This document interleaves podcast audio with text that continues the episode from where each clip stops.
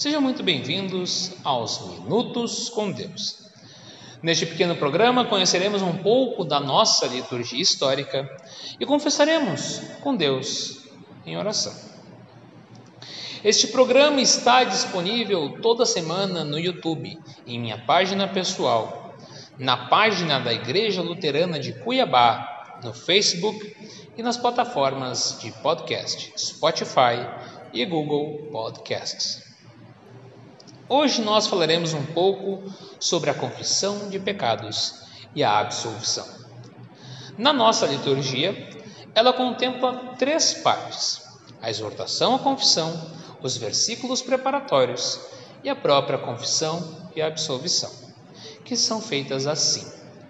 Amados no Senhor, de coração sincero nos acheguemos a Deus nosso Pai.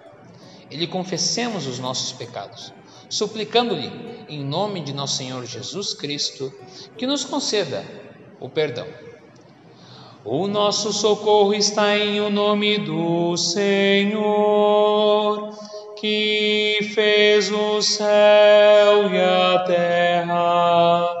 Dizia eu: Confessarei ao Senhor as minhas transgressões, e tu perdoaste a maldade do meu pecado. E assim segue para a confissão e a absolvição feita pelo pastor e pela comunidade. A confissão não era feita no início do culto, como é feita hoje na Igreja Luterana, desde o início, desde o começo da Igreja Cristã. No princípio, a confissão era feita particularmente, onde a pessoa ia ao pastor e contava que havia pecado ou algum grande pecado que a incomodava. E o pastor perdoava estes pecados por meio do anúncio do perdão. A confissão pública no culto veio posteriormente para ajudar a confissão particular. Portanto, mesmo que a pessoa não pudesse estar presente na confissão particular, confessando seus pecados ao pastor, ela teria seus pecados perdoados durante o culto, para que pudesse participar tranquilamente na Santa Ceia, no sacramento do altar. Após a exortação à confissão, baseado no texto do livro de Hebreus, capítulo 10, versículo 22, somos presenteados por belos versículos anunciando a nossa necessidade de confissão. Primeiramente, o texto do Salmo 124, versículo 8, afirmando que nós não temos a capacidade de nos salvar e que o nosso socorro está apenas no Senhor, nosso Deus. Então, por causa desta afirmação, somos levados ao texto do Salmo 32, versículo 5, que aponta que nós confessaremos os nossos pecados para Deus, já que Ele, em sua infinita misericórdia e compaixão, já perdoou todos os nossos pecados por meio da cruz. Quão bela é a confissão de nossos pecados! Somos preparados pelos, pelo pastor para que nós possamos contar os nossos pecados a Deus, para que enfim nós possamos nos arrepender de ter pecado contra Ele por pensamentos, por palavras e por ações. Somos levados pela palavra de Deus a reconhecer a nossa natureza pecaminosa e compreender que nós somos frágeis e necessitamos do perdão de Deus.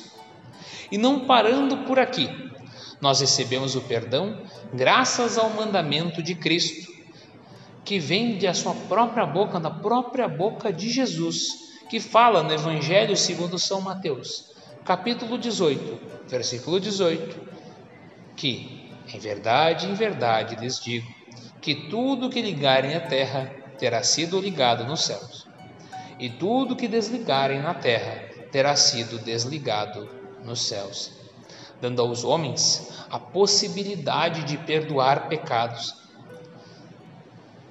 E esta maravilha, no caso o ato de perdoar pecados, é dada também ao seu pastor, que quando proclama o perdão, ele não perdoa por seu próprio poder, mas também mas o faz por ordem e por amor de Jesus Cristo, que é o único capaz de realmente perdoar todos os nossos pecados por meio do seu sacrifício na cruz do Calvário.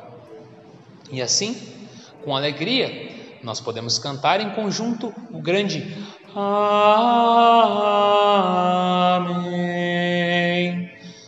Pois temos a certeza de que Cristo perdoou o nosso pecado. E esse perdão não se estende apenas àquele momento, o momento do culto, mas também a toda a nossa vida. Quão maravilhosas são as obras de Deus em nosso favor. Oremos para o nosso Senhor. Amado Deus e misericordioso Pai, nós te agradecemos por nos dares o privilégio de te confessar os nossos pecados e também por tu seres um Deus amoroso que perdoa os nossos pecados por meio da morte de teu Filho Jesus. Te pedimos que cuide de nós, não nos deixando cair em tentação, guiando os nossos passos por meio de tua palavra, que é a luz que guia os nossos pés.